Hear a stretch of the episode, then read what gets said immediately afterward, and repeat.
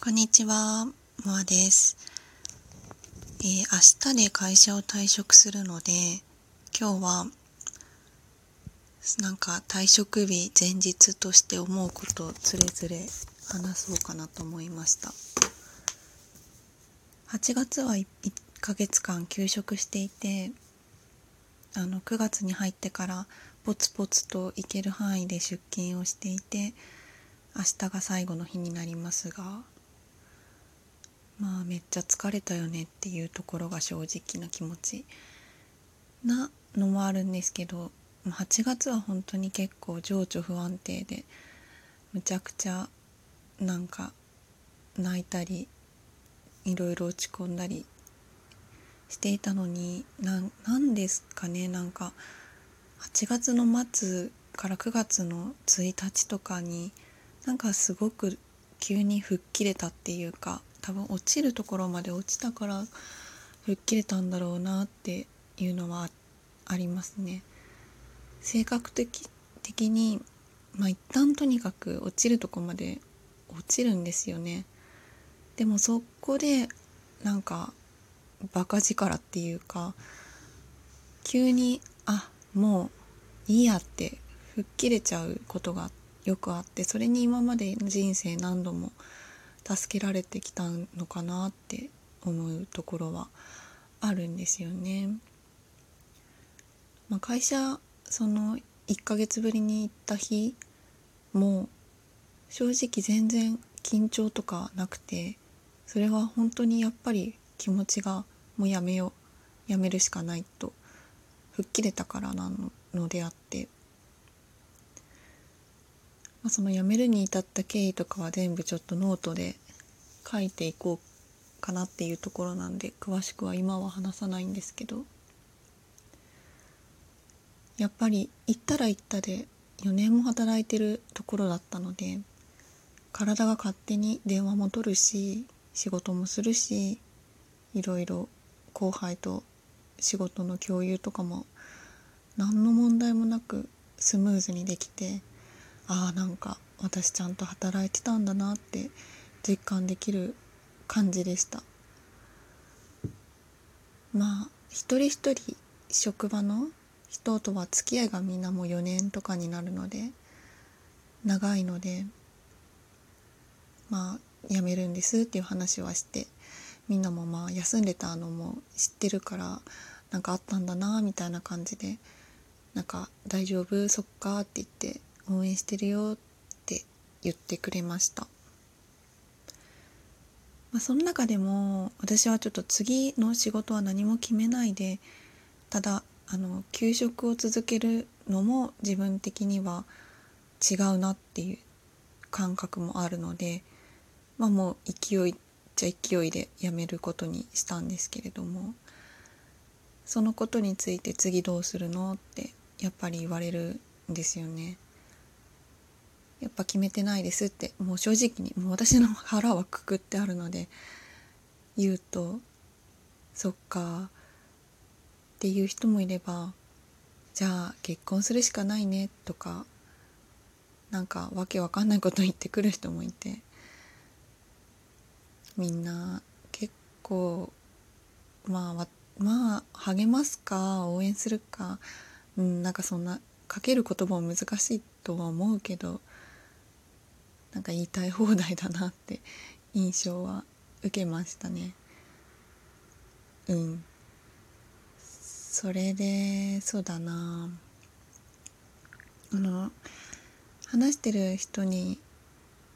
言ってもらえて嬉しかったことはなんかあなたらしいねみたいなその決めてもやめるってスパッと決めたっていうのはって言ってもらえたこととかあとはあの理由はともあれお疲れ様っていうメッセージをくれた人とかはすごくなんか大人な対応してくれるなってなんかそれ言われるとやっぱ嬉しいなって思います。そういうなんでなんでみたいな知りたい知りたいっていうそのなんかゴシップネタ的な感じで自分のその日々の何面白みの一つとして聞いてくるような人たちとは合わないなって思うし、まあ、これからもそういう人たちとは付き合わないなって。まあそういう人いるよねって諦めの気持ちです。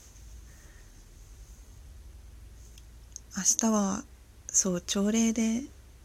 話さなきゃいけないんですよね。ひまあでもそういう時は私なんか決めたことをまあ声張ってパーってセリフみたいに喋って終わりって多分できると、まあ、自分のこと信じてるのでちょっとだけ朝電車の中で文章を考えてから出勤しようかなと思います。なんかもうあんまり思い残すことは何もなくて。やっぱり結構業務的に厳しい人手不足の中、まあ、3年4年と働いてきたので周りからは部署をよく保ってくれたねとかなんかあなたがすごく頑張ってなんとかまとめてたねとか言われるんですけど。まあそこに関して一番文句はあるからやめるんだけど、まあ、もう言ってもしょうがないし徳を積むということで諦めようというふうに思っている感じです。はいちょっとこれ明日退職した後はあのやりたいことがあって、え